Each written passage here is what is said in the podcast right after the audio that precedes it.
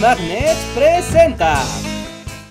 Un tema por el cual siento profundo interés, pero a la vez me deprime enormemente y hace que se me quiten las ganas de hacer cualquier cosa y me haga bolita en un rincón de mi cuarto por el resto del día, es el de las pruebas nucleares. Así es, el hombre ha estado obsesionado con detonar estas cosas, por alguna razón, desde mediados del siglo pasado, y aunque la mayoría de la gente ubicará las explosiones de Hiroshima y Nagasaki en Japón, y tal vez un par de pruebas más por ahí y por allá, no lo sé, creo que en general no hablamos tanto como deberíamos de las más de 2.000 explosiones nucleares, algunas de ellas tan colosales que hacen ver a Hiroshima y Nagasaki como meros petardos, y de las consecuencias que han tenido hasta nuestros días. Así es, en aquel entonces no nos andábamos con cosas, nos gustaban las esposas obedientes, los cigarros por montones y las explosiones nucleares una tras otra, tras otra, tras otra. Pero ¿por qué? ¿No quiere pensar en las consecuencias que todo esto tendrá para las futuras generaciones? Pensar en las nuevas generaciones es para... Ya no usamos esas palabras. Somos hombres de los años 50. El mundo entero nos pertenece y nunca reflexionaremos sobre las consecuencias de nuestros actos. ¡Nunca! Ahora, si me permites, voy a fumar 15 cajetillas de Malboro y a tener cuatro hijos más. Ah, pero bueno, para no caer en depresión y dado que vamos a hablar de un montón de datos, he decidido traer ayuda en forma de la mejor computadora. Dora, Dora la computadora. Saluda, Dora. Hola a todos, soy Dora, Dora la computadora, con una nueva interfaz de voz ya que al parecer todos odiaron la anterior, y bueno, espero que no me odien esta vez, pero sí sí, la verdad me vale. Bien dicho, Dora, ¿estás lista para hablar de explosiones nucleares? Que si lo estoy, vaya que lo estoy. Empecemos con el bomba atómica Palusa. Un breve recuento de las más de 2.000 detonaciones atómicas a lo largo de la historia así como de sus consecuencias en los lugares en los que fueron detonadas al día de hoy. Y cuando decimos breve, en serio es breve, porque de nuevo estamos hablando de más de 2.000 explosiones nucleares, así que... De las más de 2.000 explosiones nucleares, más de la mitad fueron detonadas por los Estados Unidos, y de estas más de 1.000 explosiones, 928 fueron detonadas en territorio de los gringos, y uno de sus sitios favoritos para hacer hongos radioactivos era el desierto de Nevada. Tenemos un video que habla del proyecto Manhattan, así que no profundizaré en ello. Basta decir que la primera de muchas explosiones nucleares en el desierto estadounidense se llevó a cabo el 16 de mayo de 1945 y se le llamó Trinity. La explosión se llevó a cabo en Nuevo México para probar las teorías del proyecto Manhattan. Usó plutonio, el cual tenía que ser comprimido a la mitad de su tamaño para lograr la explosión. La bomba fue colocada en una torre de 30 metros la cual fue vaporizada al momento de la explosión. La arena y el material en la explosión eventualmente cayó de vuelta a la tierra en forma de un mineral verdoso conocido como trinitita, la cual es ilegal hoy en día, pero terminada la guerra era vendida en joyería. Lo cual suena una locura, pero para ser honestos, la trinitita no era un material particularmente radioactivo. Así que en los años 50 era más probable que te radiaras por una nube que vino por una explosión a que te radiaras por comprar un collar de trinitita. Eran los años 50, así que te ibas a radiar de todas formas, no importa lo que pasara. Hoy en día el sitio donde detonó Trinity se puede visitar dos veces al año, cuando es abierto al público, y no es particularmente radioactivo. Como ya dijimos, terminada la guerra, el desierto de Nevada se convirtió en el lugar favorito de los gringos para realizar pruebas atómicas. Entre 1951 y 1962 se llevaron a cabo más de 200 a tan solo 100 kilómetros de Las Vegas, lugar en el que por cierto, lejos de incomodarles, hicieron de las explosiones algo así como un atractivo turístico, en el que la gente podía sentir las vibraciones sísmicas, así como ver las nubes en forma de hongo que se alzaban a la distancia. A eso llamo yo un buen entretenimiento. Nada como pasar un buen fin de semana en Las Vegas, lejos de la familia para apostar, beber sin control y ver una nube gigante de una bomba atómica. Esos eran los días, les digo. Te odio, hombre de los años 50. ¡Te odio! En estas pruebas se construyeron edificios, casas, torres de luz, y varias estructuras más. El ejército estadounidense estaba interesado en ver cómo reaccionaban estructuras a una explosión nuclear. También Edwin Mosler, quien era presidente de seguridad Mosler, que hacía cajas fuertes para el gobierno, construyó una caja fuerte que resistió el impacto de una explosión. Comprobando así que una caja fuerte es el lugar ideal para esconderte durante la guerra nuclear, para luego salir, tener un montón de libros que leer y luego romper tus lentes como idiota. Pregúntenle a sus abuelos, ellos van a entender esa referencia. En 1953 una bomba de 32 kilotones apodada Harry fue detonada en Utah. Y posteriormente fue llamada Dirty Harry, porque generó una nube radioactiva más grande que cualquier otra explosión en el territorio estadounidense. Esto combinado con un cambio en la dirección del viento provocó que la nube radiara la ciudad de St. George en Utah. Y como anécdota paralela, tres años después, en 1956, Howard Hughes decidió que sería una buena idea hacer una película de la vida de Genghis Khan protagonizada por John Wayne. Y esa no fue ni remotamente la parte más estúpida de su idea, ya que Hughes decidió escoger como locación el sitio de pruebas nucleares de Utah, luego de que agentes del gobierno le dijeran, Problemas para nada, puede usted grabar en este desierto, nadie va a radiarse. Sí, todos se radiaron en esa producción. John Wayne se radió, Pedro Armendari se radió, Agnes Moorehead se radió, el director Dick Powell se radió, todos en esa producción se radiaron y eventualmente murieron de cáncer. Así que The Conqueror no solo es una mala película, sino que mató a todos los involucrados en su realización. Pero bueno, fuera de broma, entre los años 50 y 80 se dispararon los casos de cáncer en los Estados Unidos. Y para 2014 se estima que el gobierno aprobó algo así como 28 millones de demandas y otorgó compensaciones por algo así como 2 billones de dólares a personal militar que fue utilizado durante las pruebas y a civiles a los cuales les tocó la mala suerte de que una nube radioactiva llegara al pueblo en donde vivían.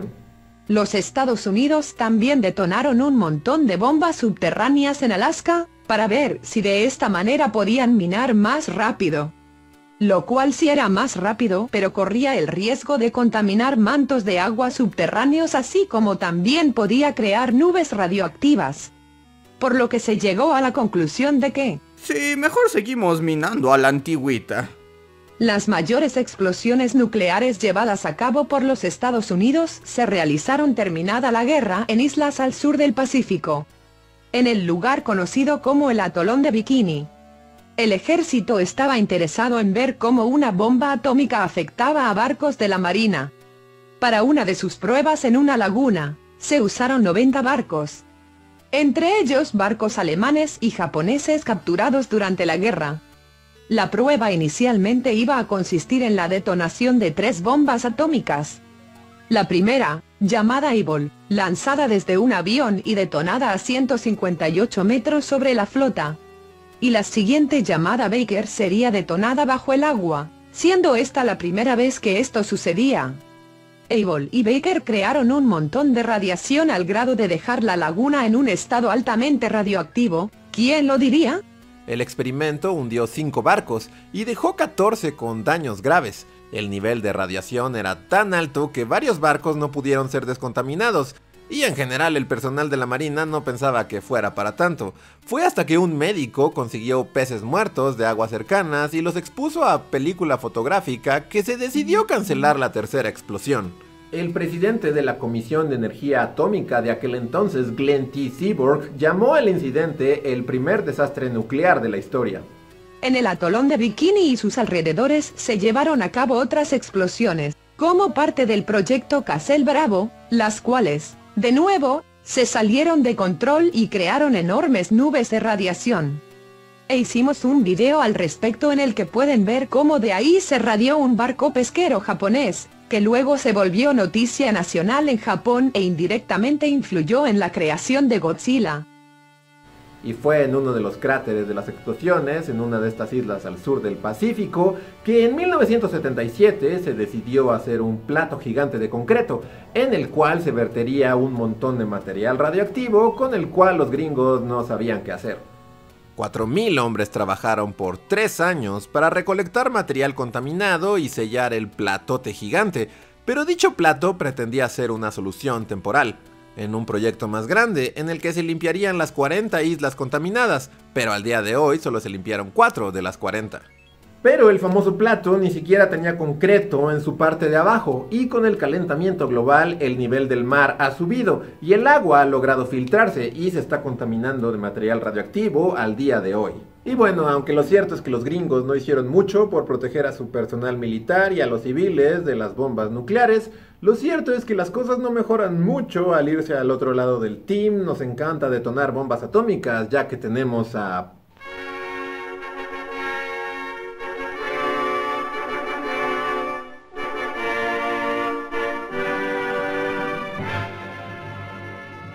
Sí, Stalin no estaba particularmente preocupado por los civiles de poblaciones como Kazajistán, en donde en 1947 se decidió que un sitio denominado el polígono sería el área en el que se llevarían a cabo las pruebas de la URSS en la carrera por la bomba atómica. El sitio de pruebas fue catalogado como una prioridad para Stalin, y uno no quiere decepcionar a Stalin con sus prioridades. El encargado de la tarea fue el director de la Policía Secreta de la Unión Soviética Lavrenti Beria. Así, en 1947 se acondicionó una pequeña porción del territorio de Kazajistán con mano de obra de gulags, porque Stalin. Beria dijo que toda esta área estaba deshabitada, pero en realidad había alrededor de un millón de personas viviendo por ahí, en un radio de 160 kilómetros del área de las explosiones. ¿Deshabitada o habitada por millones de personas? ¿Quién puede decirlo en realidad? Entre 1949 y 1989 se realizaron en el área 456 pruebas atómicas, en lo que se estima desató la energía de 400 Hiroshimas. Cuando cayó la Unión Soviética, Kazajistán se volvió un país independiente y muy pobre, por lo que el material que estaba en los sitios fue robado por chatarreros que no sabían lo que se estaban llevando exactamente. En 2012 se llevó a cabo una operación conjunta entre el gobierno ruso y de Kazajistán para limpiar un poco el tiradero nuclear, tapar hoyos llenos de plutonio y recoger basura radioactiva. Y aunque la información fue silenciada en tiempos de la Unión Soviética, hoy en día han salido a la luz los efectos de la radiación en la población de esta área. Se estima que entre 500.000 y un millón de personas fueron expuestas a radiación, lo cual incrementó exponencialmente los casos de cáncer y malformaciones de nacimiento. Pero ni siquiera toda esta área en Kazajistán era suficiente para las pruebas más grandes de los soviéticos. Para llevarlas a cabo se dirigieron a una zona aún más remota, un grupo de islas en el Océano Ártico, muy al norte llamado Novaya Zemlya, al norte de Rusia.